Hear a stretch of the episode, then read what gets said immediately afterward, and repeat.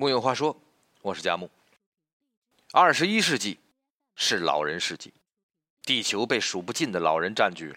数目庞大、行动缓慢的老人族群，在自己生命中最寻常的一日醒来，惊觉自己最后一包年轻魔豆消失了，开始戴上老花镜，四处翻找。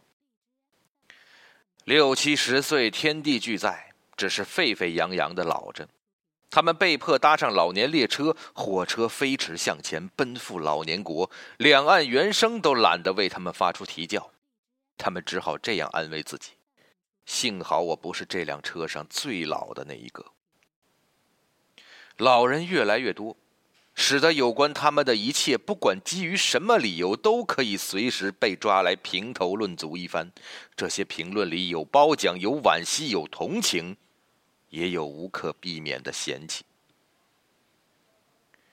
知乎上有一位题主，他说他第一次真正察觉到老这种变化，是从他的。祖父母辈身上，他是这样写的。他说：“当我观察到他们逐渐进入老年的时候，那是一种巨大的惊讶。曾经我是多么的依赖他们，仰仗他们，在我成长的过程中，他们为我遮风挡雨。多少年过去了，时间流转了，他们开始驼背了，听不清我说的话了，甚至就连记忆都开始涣散了。”二十多年来，我外祖父每天都有一个固定的动作，那就是撕日历。每天下午出门打麻将之前，他会郑重其事、仪式感满满的撕下一页。有时候忘了，傍晚五点半左右会回来补上。有一天我回家看望他们，又看到外祖父在撕日历。外面天色渐渐暗下去，室内灯光很昏暗。他的手微微颤抖，一张日历撕了足足五分钟，换了好几个姿势。在这过程中，为了让他相信他可以，我始终一直在他身后默默观望。日历撕下来了，墙上的钉子由于不太牢固，被他扯落。他急忙去捡掉落在地上的钉子，因为视线模糊。钉子扎进了手掌心。从外面走进来的舅舅看到这一幕，表示非常不理解，一面说着日历有什么可撕的，想知道日期大可以问他们；一面埋怨如果钉子生锈，还需要去打破伤风，严重时还会感染。他们最近很忙，会给他们增添压力之类的。外祖父站在原地，像个手足无措的孩子。还有一次回家过春节。我记得那年我伏案写作后感到后颈疼，理由说来也许没人相信。团圆饭后，我站在饭桌前帮外祖母挑菜，挑了整整三个小时，一直维持同一个姿势，低头把碗里的菜夹来夹去。所谓挑菜，就是帮他把荤菜碗里的配菜夹掉，只留下肉，由于第二天继续继续食用。当我问到他原因。他背后的逻辑让我哭笑不得。他说：“这样的话，菜就不容易馊了。”菜挑完以后，外祖母还是不放心，提出要把剩下的菜放进儿子们的冰箱里保存。儿子们看看外祖母手中有些不干净的菜，再看看自己冰箱里琳琅满目的年货，面面相觑，纷纷说着：“菜不要了，第二天他们可以煮新的。”这位题主后来又说了：“他说再深刻一些关于衰老的体会，源自我那个八十岁高龄得了阿尔兹海默症的爷爷。某天半夜起床上厕所，路过客厅，我看到他没系裤腰带，呆呆的站在房子中间。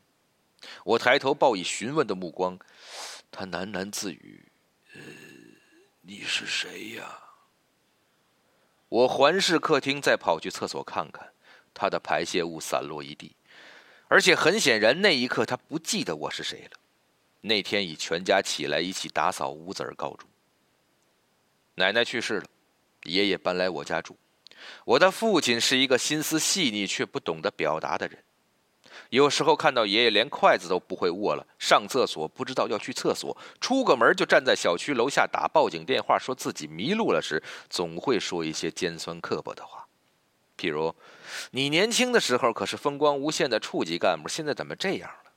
更过分的时候，他还会说：“你再这样下去，去养老院都没人要了。”我和我妈一直觉得他这一点很过分，说话太伤人。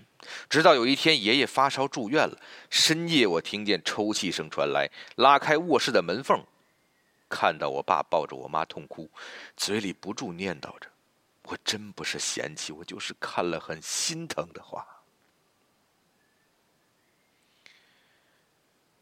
看看这位题主描述的场景，这些行为是嫌弃老人吗？